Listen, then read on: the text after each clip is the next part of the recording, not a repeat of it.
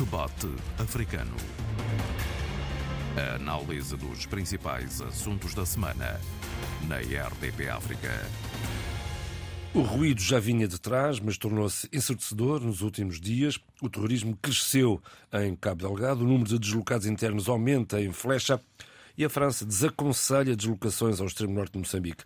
E sem essas deslocações, dificilmente poderá avançar o projeto de gás natural, naturalmente. Enfim, o terrorismo está longe de estar controlado, apesar da forte presença militar na região, e afinal a quem interessa esta crise recorrente. É o tema de arranque para o debate africano esta semana com Sheila Khan, Abílio Neto, Vitória Tcheca. Eu sou João Pereira da Silva. Sheila, vou começar por aí, pelo seu país, lá no Norte. Outra vez esta situação de terrorismo pelas localidades por onde passaram, destruíram localidades completas, destruíram igrejas e missões católicas, católicas apesar do Bispo de Pemba diz, dizer que não se trata propriamente de uma perseguição religiosa. Afinal, a verdade é que está tudo em sobressalto. Bem, antes de mais nada, bom dia a todos. Uh, há pouco o João Pereira dizia uh, uh, é este sobressalto e desta de uma violência brutal. Infelizmente, a situação em Cabo Delgado tem-se mantido de uma forma desconfortável para todos nós que estamos a testemunhar esta situação, desde há seis anos até a, a, a, esta data. Porém, nos últimos meses, nomeadamente a partir de janeiro até agora, as ocorrências de violência política têm aumentado de uma forma estrondosa e preocupante. Importa dizer, e aqui eu tenho que uh, referir que os Itamar News têm sido extremamente relevante nas informações, assim como os noticiários da RTP África, também a plataforma Cabo Ligado, que é uma plataforma de organizações uh, não governamentais e que reúnem uma série de informações, nomeadamente centros de investigação e outros sites, vem demonstrando esta deslocação das forças insurgentes de, uh, que saem de Mocimbo, da Praia, porque são expelidas pelas forças, e isto é importante dizê-lo, pelas forças uh, ruandesas, e portanto começam a deslocar-se para o sul de Cabo Delgado. Sul de Cabo Delgado, neste caso, distrito de Nampula. E essa, e essa deslocação e esse movimento já tem sido sinalizado e mapeado por vários jornalistas e por vários uh, uh, estudiosos do terreno.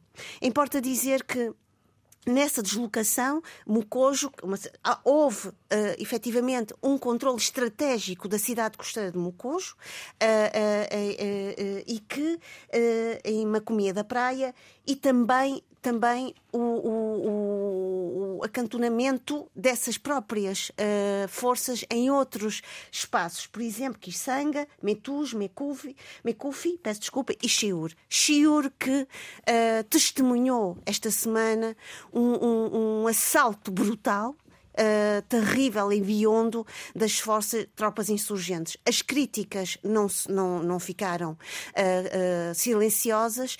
Eu ouvi a contundência de Fátima Mimbir, ativista e jornalista, mas não só, outros uh, uh, uh, observadores do terreno, por, do, do, terreno, por exemplo, Carlos Almeida, da ONG portuguesa ELPO, vêm mostrando e vieram testemunhando a deslocação, deslocação de pessoas que conseguiram, isto é importante dizer, conseguiram escapar a pé, muitas delas a pé, 20 quilómetros, tentando atravessar o Rio Lúrio para, neste momento, estarem no posto, recolhidas no posto na Mapa, uh, distrito de Herati, província de Nampula. Este é um momento de grande preocupação, não só essencialmente para a população, mas também, e isto é importante dizê-lo, para o presidente Felipe Niusi, que se deslocou para, neste momento, para a cidade de para Cabo Delgado, onde tem estado a alertar por uma grande, um reforço em termos de patrulhamento uh, da, da, linha, da linha fronteiriça entre,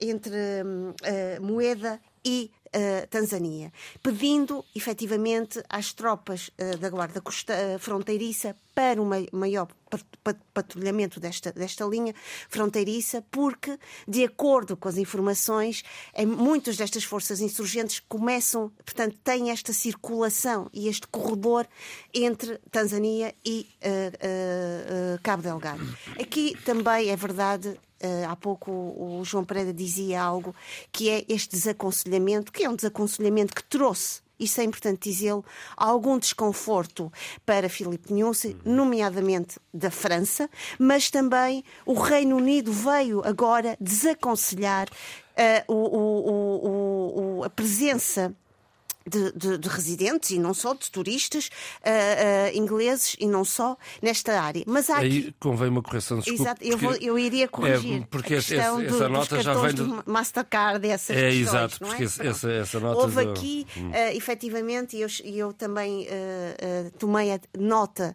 desta, desta, desta pequenina necessidade do Alto Comissariado Britânico para corrigir esta sua comunicação. Portanto, Aqui é, é este aconselhamento na utilização dos, dos cartões Mastercard e também uh, mostrando que com a aproximação de, das eleições, portanto, aconselha esta, esta não mobilidade e estes Mantém o desaconselhamento, Desde estava 2000, a dizer, que já vinha, já vinha 2023. Portanto, não, não, alterou, não é... alterou as regras, digamos, por causa não, dos, últimos, dos últimos acontecimentos. Não. Foi isso que pretenderam sublinhar. Aqui o mais o importante e preocupante, primeiro, é a deslocação da população. Estamos a falar neste momento, no momento em que estou a falar, portanto não tenho mais números comigo, 13.600 pessoas deslocadas. Temos também sinalizado uh, situações de diarreias agudas, da cólera, e ainda ontem eu tive o cuidado e ouvi a jornalista Paula Borges chamando a atenção para o número de estatística muito uh, preocupante que resulta do estudo da, da organização Save the Children, que é porque estas deslocações das populações aumenta o número de casos de cólera, entre outras, outros, outras doenças, e, portanto, há aqui uma situação terrível. Por um lado, a questão do medo, a questão da insegurança física, a questão da insegurança alimentar e, acima de tudo, as más condições que certamente estes postos bem, vamos, têm. Muito bem, vamos variar aqui o diálogo. Uh, uh, Tony Checa, a quem é que interessa este ressurgimento da atividade terrorista? Uh, Bom, uh, aquela zona é uma das zonas mais ricas de Moçambique, não é? Mas também não é por acaso que o Cabo Delgado, durante muito tempo, foi conhecido como o Cabo Esquecido. Portanto, esse Cabo Esquecido tem muito que se liga. Uh, Moçambique, o regime moçambicano, de certa maneira, uh, ignorou a necessidade de alavancar aquela região ignorou a necessidade premente de ter quadros capazes nessa região, em função das riquezas que ali existem, e, e também, naturalmente, que por razões de querer vender uma imagem que não existia, eh, fez uma propaganda de eh, ignorar o problema.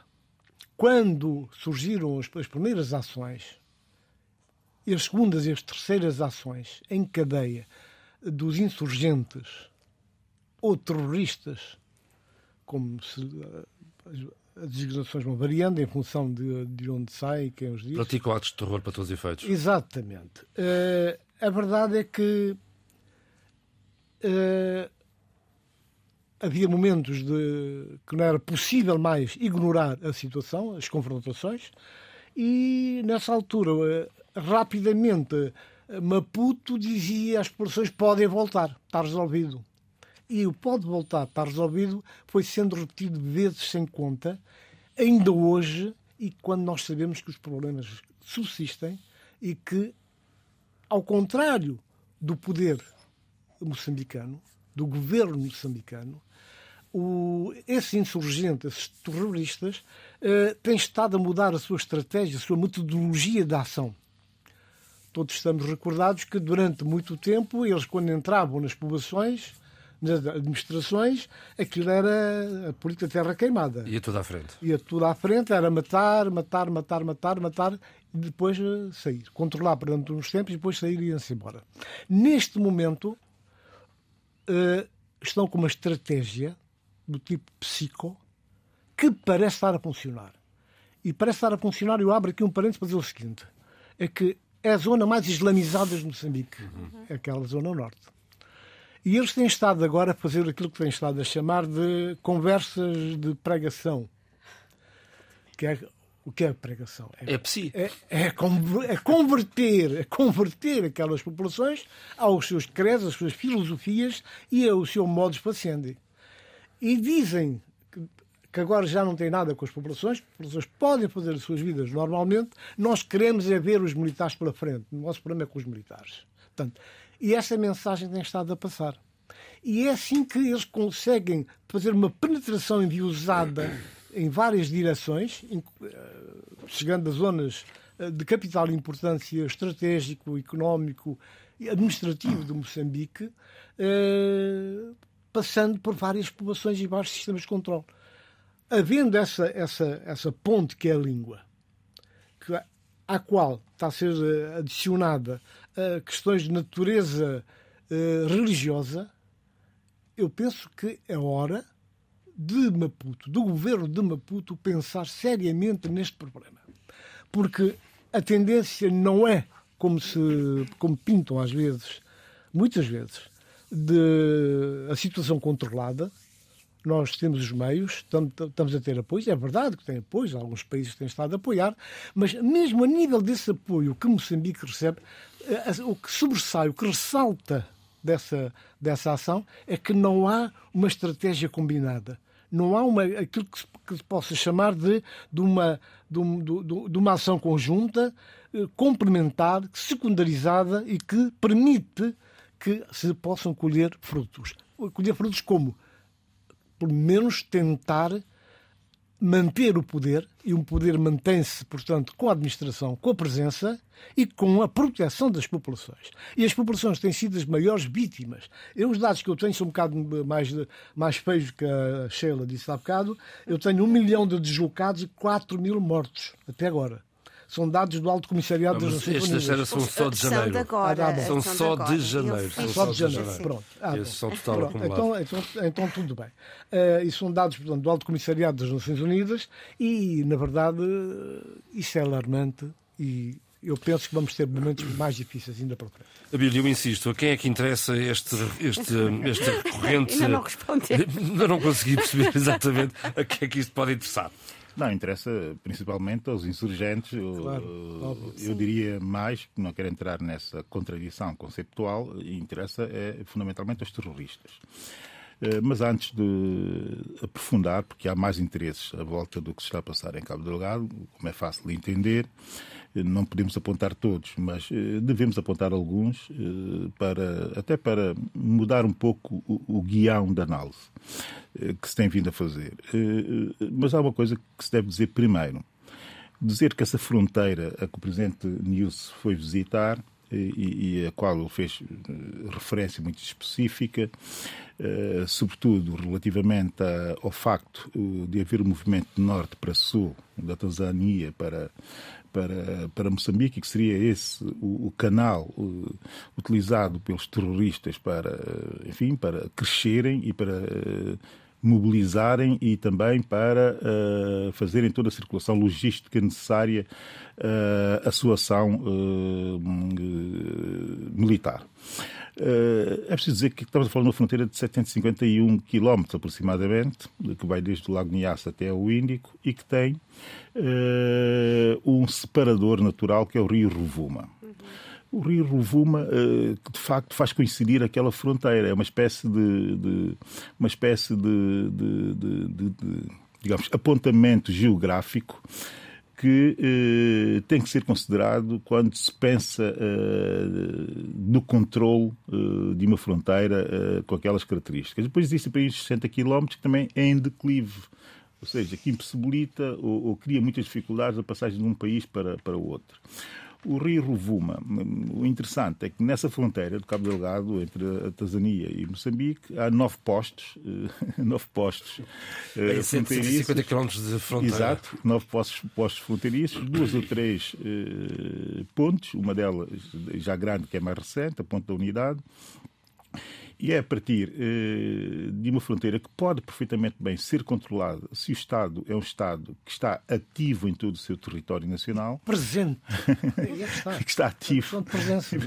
em todo o território nacional. Eh, era muito eh, fácil, de, fácil, digo eu, mas do ponto de vista da estratégia militar, e li muito sobre isso nos últimos tempos, que não era difícil de ter sido controlado. A questão aqui é o ter sido.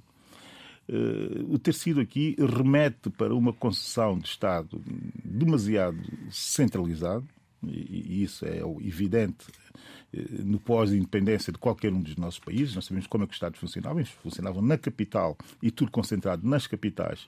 E o resto, no caso dos países maiores, uh, era para ir-se gerindo com meia dúzia de comissários cacique que iam de forma amadora eh, representando os Estados e os partidos, e a verdade é que se evoluiu para uma situação em que, a partir de agora, torna-se tudo muito mais difícil enquanto não se conseguir eh, fazer uma guerra àquela, àquele terrorismo. Essa que é a realidade de Moçambique. Moçambique está em guerra Uh, em Cabo Delgado contra um terrorismo que já é, já é, digamos que, algo de muito mais complexo do que era há 10 anos, há 10 anos atrás. Mas também temos que dizer António Checa disse que o Cabo Delgado é mais cabo esquecido.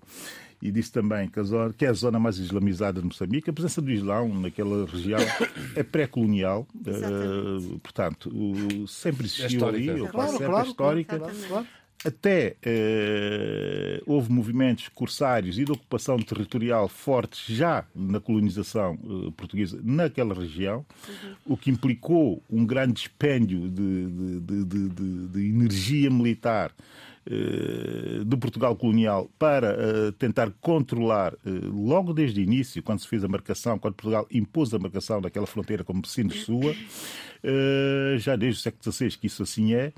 Portanto, no pós-independência, haveria de ter, ter havido uma compreensão específica para aquela região. O problema não estava no centro, não estava a sul. E o problema uh, a lidar com, a, com, os desequilíbrios, digamos que territoriais, estava uh, a norte. E ter-se esquecido uh, de que isto era assim, está agora a ter consequências. Agora, a referência do presidente News uh, que o problema está naquela, na porosidade daquela fronteira, tudo passa por ali, tráfico de drogas, tráfico de pessoas, uh, tráfico de armas, Exatamente. tudo passa por aquela fronteira que é muito porosa, efetivamente. Está mais provado que ela que é efetivamente a porta de entrada, mas também de saída, de circulação, diríamos, uh, de tudo quanto é tráfico possível e imaginário. É a porta dos fundos que dá jeito. Exatamente. Agora, o, o que me preocupa aqui é, é a espécie de desresponsabilização e de passividade das autoridades tanzanianas. E, e quando tu perguntavas a quem interessa isso, é preciso também considerar essa, é, esse aspecto. Porque na Tanzânia existe essa ideia de que Moçambique eh, ficou com a parte de leão da, da, da exploração dos recursos naturais e que, por definição fronteiriça, eh, que eh, essa, essa, essa, essa exploração que também deveria ser partilhada com, com, com, com a Tanzânia, porque coincide com uma parte do seu território projetando para o mar. Eh, e não há forma eh, dos dois Estados chegarem a um acordo sobre essa situação. Moçambique impõe-se, eh, a fronteira é nossa, ela está marcada da forma como está marcada e, digamos que os veios de extração estão só exclusivamente do nosso lado. Isso é impossível dizer-se, como é evidente. E a Tanzânia o que diz é que não, que esses veios estendem-se até a nossa fronteira e houve ali momentos, e tem havido momentos de grande conflitualidade entre os dois países. Portanto, aqui está, por exemplo, exemplo, um dos aspectos que pode eh, e que deve merecer a nossa a, a reflexão. O interessante é compreender, e nós temos que ir sempre à história para compreender algumas coisas.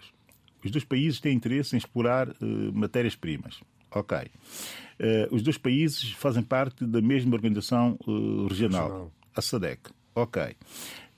terceiro, existindo essa confluência de interesses, o que é que leva os dois países a estarem num, numa espécie de eh, boicote eh, sistemático eh, a possibilidade de desenvolvimento eh, intra, intrafronteiriço, diria eu, ou então até extrafronteiriço, que poderia beneficiar uh, de forma igual os dois países há teses. Uma das, uma das teses, que é mais interessante, é de que se se iniciasse uh, a exploração uh, do lado de Cabo Delgado, ou seja, do lado de Moçambique, que isso necessariamente iria uh, ter um efeito de contaminação para a exploração do outro lado da fronteira também.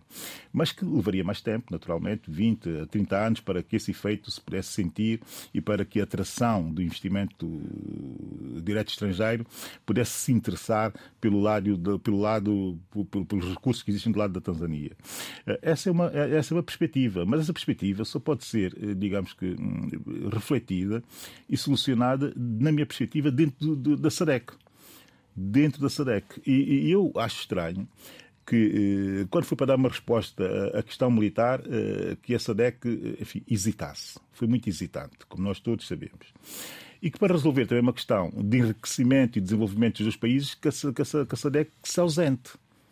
Quer dizer, isso para mim faz muita, mas mesmo muita, muita impressão. Eu podia me alongar, mas não sei se os meus colegas querem dizer, porque tenho mais algumas sim, coisas sim, para dizer. Né? Coisas. Uh, eu, eu, eu acho muito interessante. O, eu, há pouco eu fiquei a pensar na pergunta do, do João Pereira Uh, e parecia que estávamos a hesitar a responder, mas eu acho que é importante. Tanzânia também, claro. Por exemplo, haverá outros é seguramente. contextualizar bem esta situação para podermos depois uh, justificar também os nossos argumentos.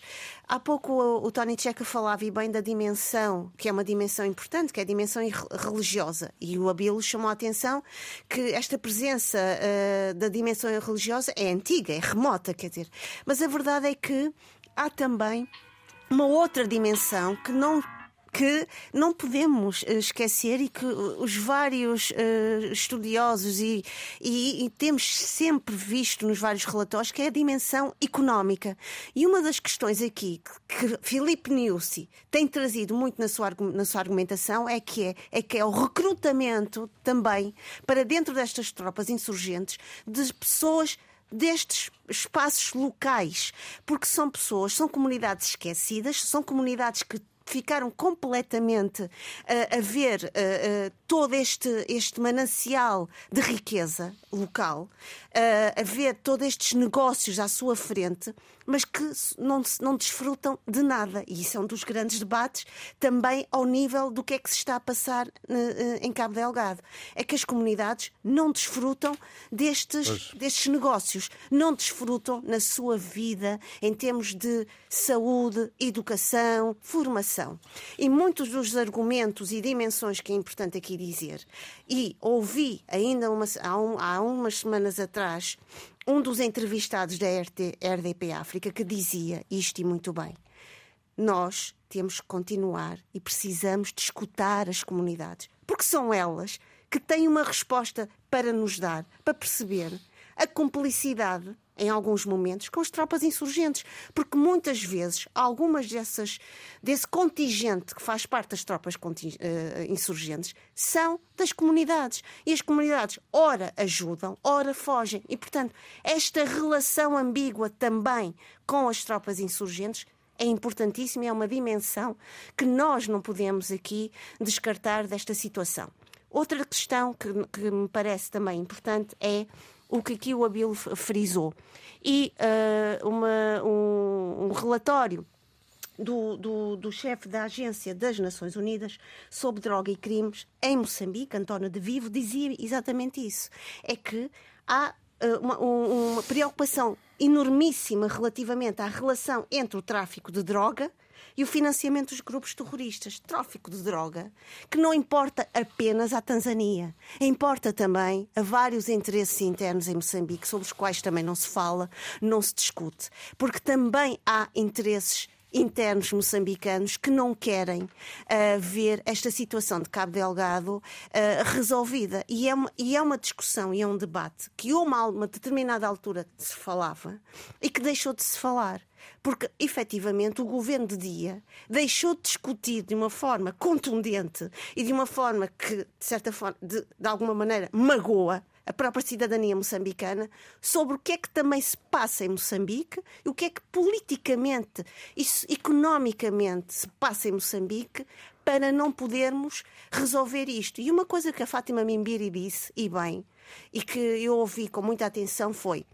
nós então nós temos uma inteligência em moçambicana para ir buscar uhum. nos espaços recônditos gente que fala mal do presidente. Não temos capacidade de resolver esta situação dentro das nossas fronteiras, dentro da nossa terra, dentro do espaço que diz respeito aos nossos pais, avós e filhos. Portanto, há aqui dimensões que é importante uh, dialogar com elas.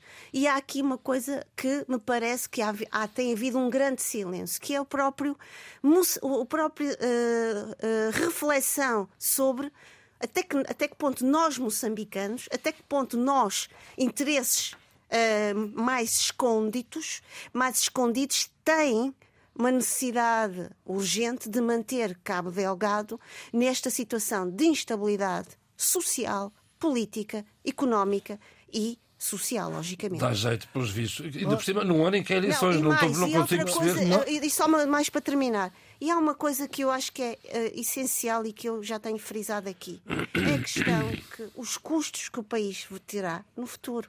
É a questão, há pouco o, o Tony Tcheca falou e bem, a questão da psique, não é? Hum.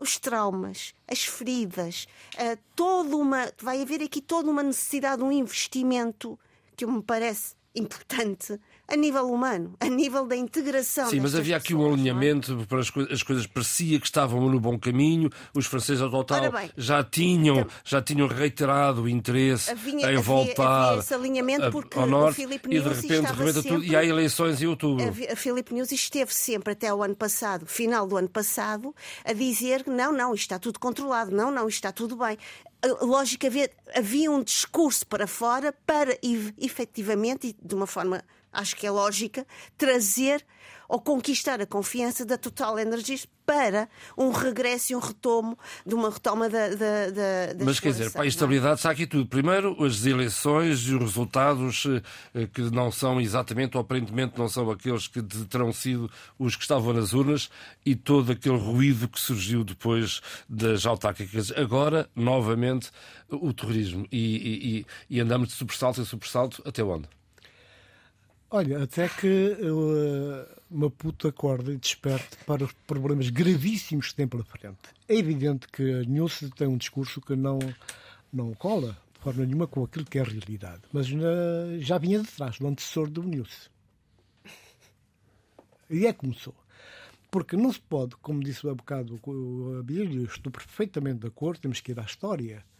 Na história recente, o que aconteceu é que a Tanzânia teve um papel importantíssimo, predominante na luta de, de, dos moçambicanos para a independência. E no pós-independência, este ano da bandeira da independência, os dois países tiveram vários convênios, rubricaram um conjunto de acordos e havia uma perspectiva de uma cooperação que estaria, estaria sempre em crescendo. Nos últimos tempos, e não se pode imputar só o News, bem de trás, como eu disse, e, e, e uh, criou-se um clima de mal-estar e de desconfiança. Não quer dizer que nós tenhamos que pagar alguma, pagar alguma dívida de ontem. Moçambique não tem que pagar dívidas nenhumas. Agora, Moçambique tem sim a obrigação de fomentar o diálogo e quando as coisas não estão bem, é ir à mesa das negociações, conversar. conversa de camaradas, conversa de, de soberanos, seja o que for. Mas essa, essas conversas não podem ser adiadas e não podem ser escamoteadas, porque vai enchendo o saco e depois o saco fica pesado demais e afunda-se. E esta é que é a realidade. Quando os moçambicanos dizem, diziam e continuam agora a dizer, foram retomar essa frase antiga que, que acabo esquecido, não é uma coisa minha. Eu fui exatamente ler o que que se passava, o que se passou, a história de Moçambique, e já se dizia que era cabo esquecido. E agora, com os problemas que se, que se vem agudizando, avolumando, eh, esta expressão voltou à baila, voltou à conversa, voltou ao dia a dia. Isto porquê? Porque a própria riqueza que existe, os recursos naturais, eh, não estão a servir às populações. Nada. E, não sendo assim, há uma parte de Moçambique, que é a parte capital, que são as pessoas, o ser humano, que têm que ser tidos em conta e não, são, não estão a ser tidos em conta. Esses muçulmanos que estão lá, porque é o Estado Islâmico, são os wahhabitas. Atenção. É o Estado Islâmico. E eles estão lá, eles jogam muito, começaram com violência, impuseram-se à base da força, do, do, da matança, e hoje aparecem com uma outra cara. E aí resto, é que eles falam da pregação. De resto, eles justificam esta, esta intensividade de ataques com o que se passa no Médio Oriente. Isso. É uma resposta. Não, não, não. Eles disseram que o Estado Islâmico. Isso, não é? Perfeito, e, e, perfeitamente, perfeitamente. Quer dizer, há uma estratégia, ao contrário, ao contrário do, do poder moçambicano, essa gente que inicialmente eh, Maputo dizia que eh, são os bandidos, são os assaltantes, e nunca reconheceram a gravidade. E quem é que estava por trás? Quem é que estava aí? Quem eram esses homens? Quem era essa gente? Não. E então tentaram minimizar e chegou um ponto que hoje já não é mais possível. E depois, as Forças Armadas, as Forças de Defesa e Segurança moçambicanas que estão no terreno, mesmo aquelas que estão lá a ajudar, foram lá para, para ajudar, não sei qual foi a, a, o acordo a que chegaram, a verdade é que não há uma. Eu disse há um bocado, assim um bocado a passar, mas não há uma articulação não existe. São as forças do Ruanda, como são conhecidas. São de Ruanda. E aquilo, sim. afinal, é uma coligação, são, ou são de Ruanda, mas há, regional. há, uma outra força também, que agora o nome me escapa, que é uma força, portanto, perfeitamente independente e que não tem ligações, não tem qualquer tipo de, de, de estratégia combinada com as outras forças. Na Parama, na Parama. Na, Parama. Ora, muito obrigado. força paramilitar. Mas são paramilitares e são auto-organizados. Estão fora. civis que, são anarcas. Calma, estão fora do sistema. Mas eles são perfeitamente perfeitamente outsider e que acabam por obter só o seu próprio comando e muitas vezes esfrangalhado. Portanto, ah, isso coisas, tem uma agenda à parte, não, não, tão, essa, não, não tem uma agenda à parte dentro de um país que é um todo, que devia ter um programa único, próprio e devidamente implementado, coisa que não está a acontecer. Bem, uh, diz ela. Não, só dizer uma coisa. Há pouco a Bill disse, disseste uma coisa interessante que é a questão da SADEC. E a verdade é que neste momento, nesta deslocação de Filipe Niusi a Cabo Delgado, tivemos só Filipe Niusi, o Ministro de Defesa moçambicano, Cristóvão Chume, e o Major-General Alex Kagame, que é o comandante da missão das Forças Armadas ruandesas, em Moçambique. SADEC, pumba, nada. nada. Lá está. Bem, é, mas isto da SADEC eu não trouxe, obviamente não trouxe por acaso. Eh, SADEC, como um coletivo de países com interesses comuns, eh, deveria eh, pensar, e o que eu vou dizer se calhar vai soar a, a, a blasfémia, hum, mas eu tenho que dizer. A verdade é que a SADEC é um conjunto de países, é um conjunto de países com interesses que estão claramente marcados pelos seus estatutos e, por, e pelas suas instituições que existem exatamente para uh, realizar uh, esses interesses coletivos. E é requisada.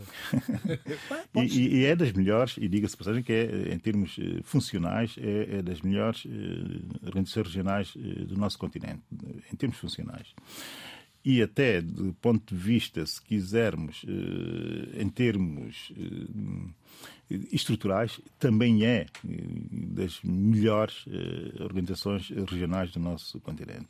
O, que me estranha é que não existe a compreensão, eh, que é uma compreensão, e aqui vem a blasfémia, eh, que, por exemplo, eh, na exploração colonial, exploração colonial horrível e horrorosa, que a Alemanha fazia no Tanganica e que Portugal fazia em Moçambique, o interesse dos países era em ter toda, todo o território absolutamente pacificado e controlado. Eh, talvez fosse bom, talvez fosse bom nós refletirmos nesse conceito e ir pensar na história, no aspecto negativo da nossa história para compreender a atualidade e pensar em soluções positivas para o futuro. É que se nós não controlarmos o, o, o território, muito dificilmente vai ser possível desenvolvê-lo. Isto é, isto é factual. E, não, há forma de dar, não há forma de dar volta a, a, a isto. Isto é mesmo assim ou controlas o território, ou crias níveis de confiança e de compromisso com as populações residentes, nessa espécie de contrato entre o Estado que não tem é? até cumplicidade, mas o contrato, o contrato, nós estamos aqui para desenvolver esse espaço e contamos convosco para o fazer.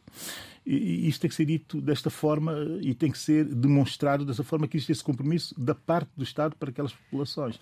Porque senão uh, o contrato está uh, irremediavelmente quebrado. E essa sensação de que o contrato está irremediavelmente quebrado uh, sente-se no desamparo das populações, eh, na forma como elas não acreditam sequer eh, nas forças de segurança que as devem proteger, na forma como até já existem e admitem a cumplicidade com uh, os terroristas no sentido que trabalham e trabalham muito bem, como disse o Tony Checa, porque existe, eles têm um manual da forma como relacionar-se com populações uh, locais uh, onde eles querem expandir a sua, a sua influência. E, e, tudo isto acontecer sob o olhar quase que plácido das autoridades moçambicanas. Eu não quero meter muita, muito peso sobre os ombros do presidente Nyusi. Não quero, não devo, nem posso. No entanto, o, o, o excerto do discurso dele, na, naquela fronteira que ia ser reaberta, eh, parece-me tão eh, plácido que eh, quase que me chocava. Porque ele a falar e eu a ver aquela fronteira de 751 quilómetros eh, e a ver um posto e, e, a vê-lo a estimular eh, os guardas fronteiriços, que é uma força que tem 1.600 homens, sobrefico, e não só especificamente para aquela fronteira, mas para toda a fronteira de Moçambique, e, e é só imaginar uh, o que eles têm que cobrir, com 1.700 uh, e tal, com uma força de 1.700 e tal homens, como se eles pudessem ser a barreira, seja lá do que for. Não se fala de tecnologias de vigilância, e estamos a falar de um, de, um, de um rio, que é muito mais fácil de adaptar e a Sheila pode, pode concretizar melhor, eh, melhor o que eu estou a dizer. Não se fala sequer eh, de novas ou pequenas centralidades que eh, reforcem a presença do Estado naquela região, mesmo que reforçando também a presença securitária do Estado naquelas regiões.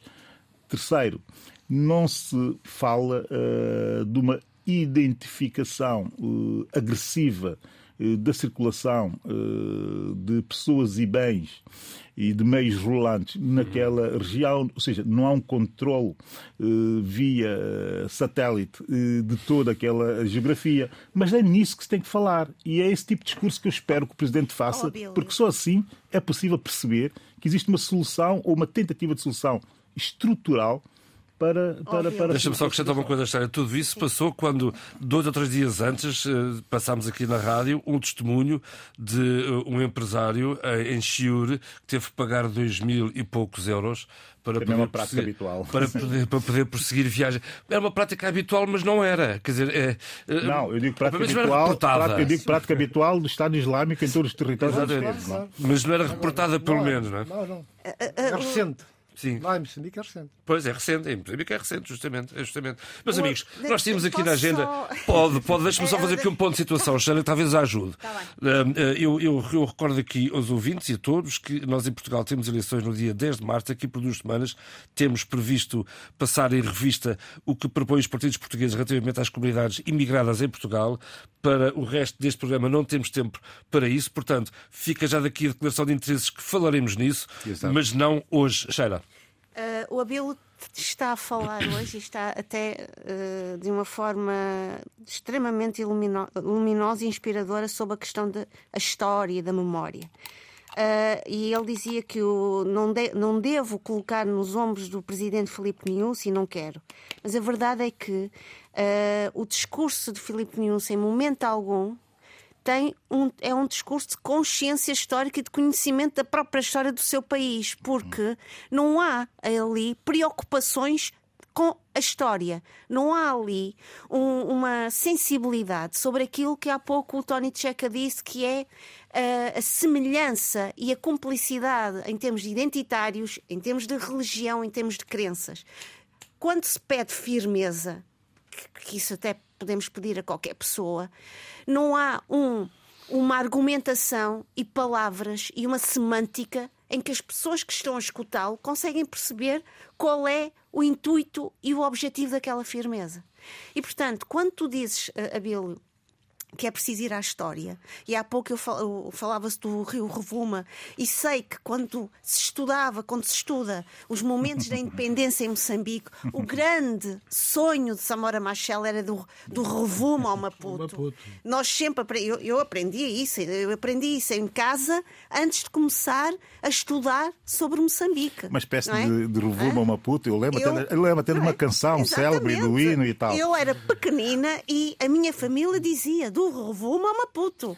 E, e, mais tarde, claro, fui Não, mas Alexandre, deixa-me interromper-te. Mas o que temos aqui é de Rovuma a Maputo sem sair de Maputo. Exatamente, sem sair da nação, sem sair da nação. Mas isto, a história, isto, isto eu acho que esta reflexão é muito importante. Uh, era também importante para a para, para a temática que nós não vamos debater. A história, por vezes, tem um, é, é, é, é, tem um lugar muito incómodo de desassossego, porque não te interessa em relação aos teus interesses. E há muitos interesses que não precisam, neste momento, da história de Moçambique e não querem ir à história de Moçambique. Há muitos interesses em Moçambique que nem sequer passam por aí. E o Cabo Delgado manteve-se esquecido até ao momento em que também a comunidade internacional começou a chamar a atenção para o que se estava a passar em Cabo Delgado.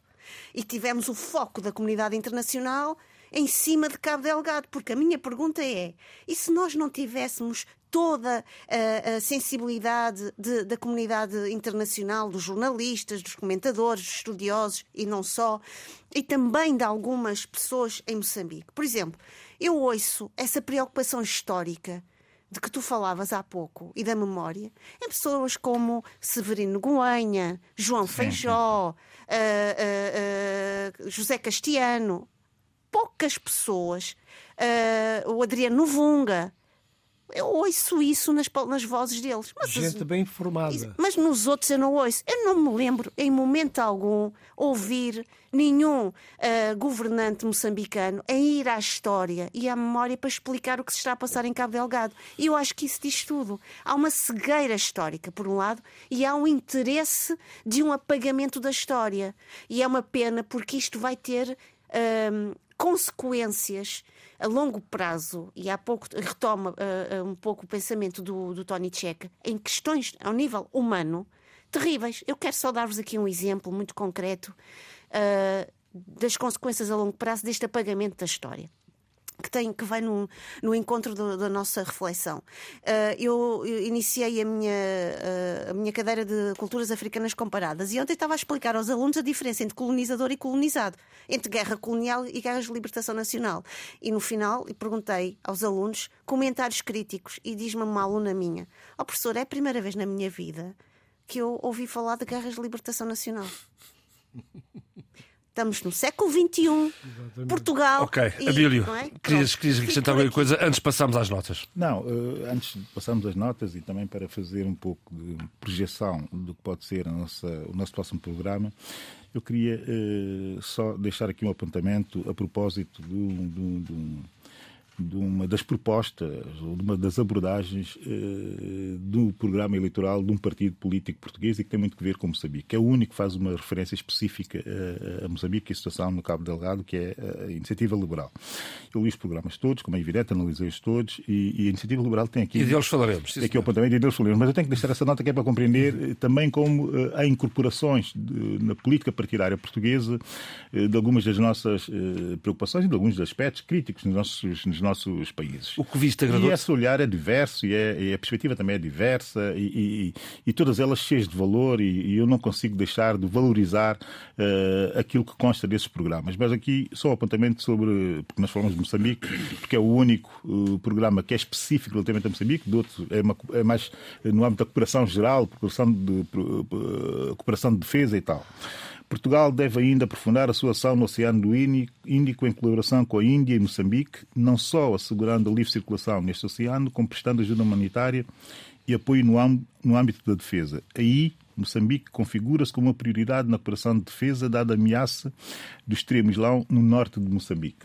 Eu acho muito interessante que um partido português que tem a preocupação de ser tão específico uh, no seu programa eleitoral, fazendo uma referência também, é, também, também ela uh, detalhada daquilo que pretende uh, em termos de cooperação, não só militar, mas enfim, outros níveis, inclusive o da solidariedade humanitária. Enfim, a Iniciativa Liberal posicionar-se para um lugar no Ministério dos Negócios Estrangeiros se, se a AD chegar ao poder.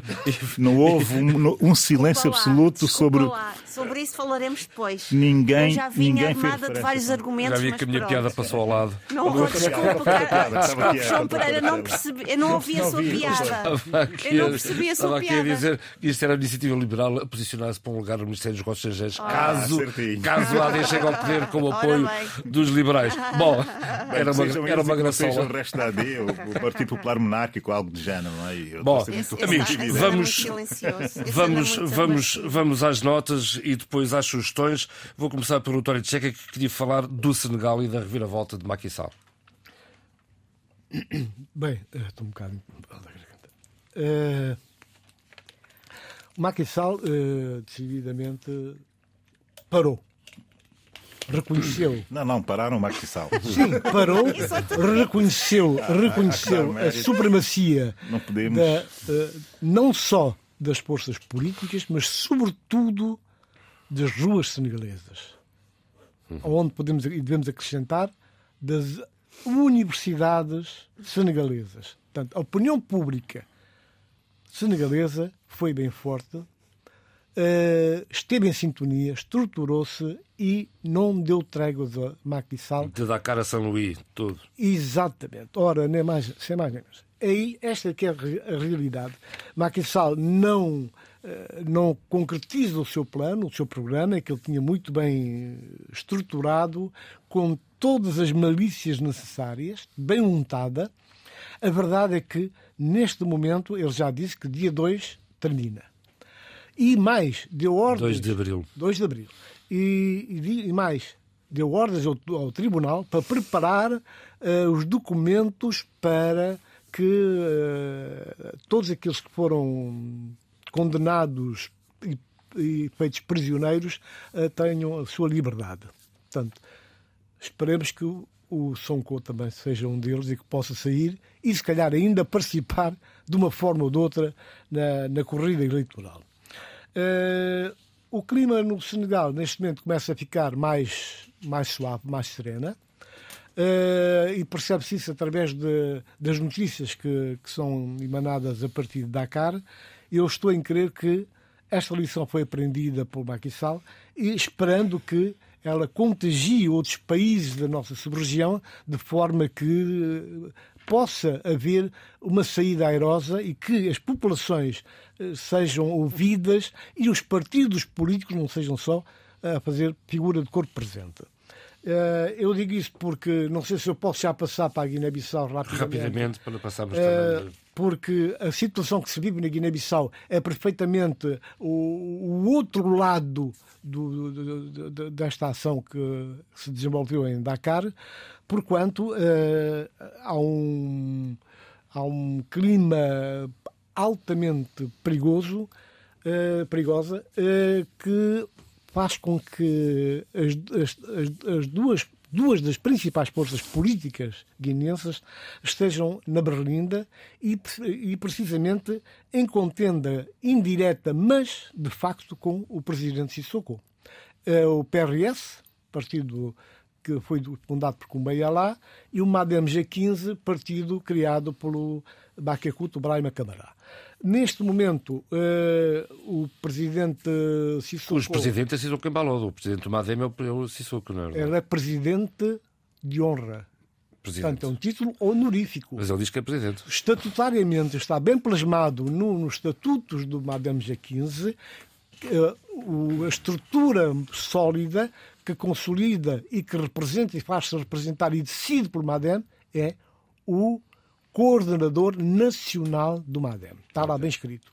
E ao, ao presidente Sissoko foi dado esse lugar honorífico de presidente de honra. Não se esqueçam que sou o presidente do MADEM, Ele disse tenho um coordenador, eu mas eu é que sou o presidente do MADEM de facto.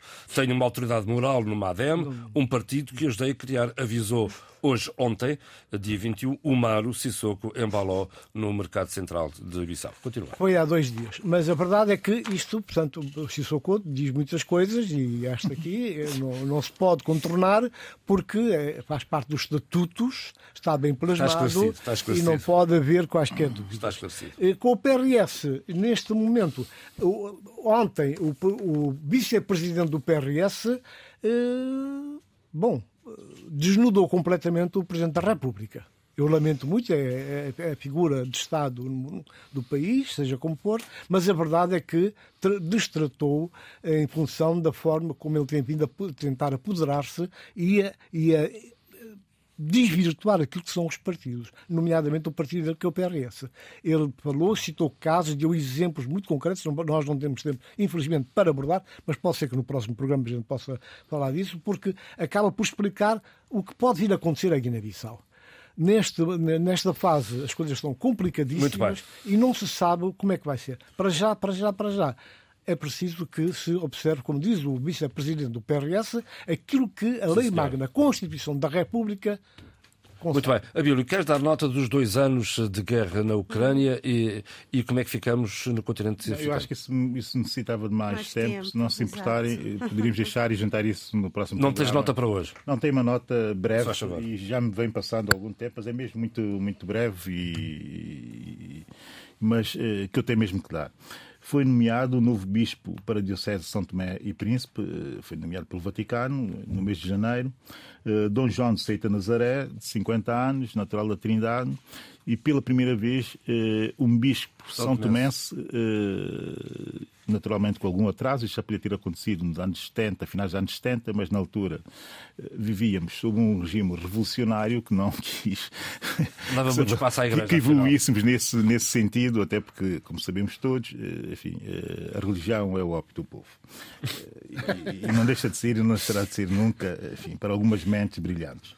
Mas, eh, parabenizar eh, o Dom João de Seita Nazaré, eh, parabenizar também eh, a São Tomé e Príncipe e, e, sobretudo, aos católicos são tomenses, eh, por finalmente conseguimos ter um bispo nosso e um bispo que é eh, a nossa gente e que nos conhece especialmente bem e nós estamos a ser, eh, até do ponto de vista espiritual, eh, tutelados, tutelados Gostei por muito outros- das, das primeiras por palavras do, por outros, se bem que, digamos que as palavras de Cristo são universais. Não é? E, e foram, O lado bo- e foram, católico, e foram bonitas Enferrujado, enferrujado. Sheila, uma nota É breve. uma nota breve. eh, gostaria também de refletir com mais calma os silêncios do G20 e um deles eh, que a mim me diz muito porque fiquei absolutamente chocada é o silêncio de- de- do ministro de Negócios Estrangeiros russo relativamente à morte de Alexei Navalny, que perdemos. eh,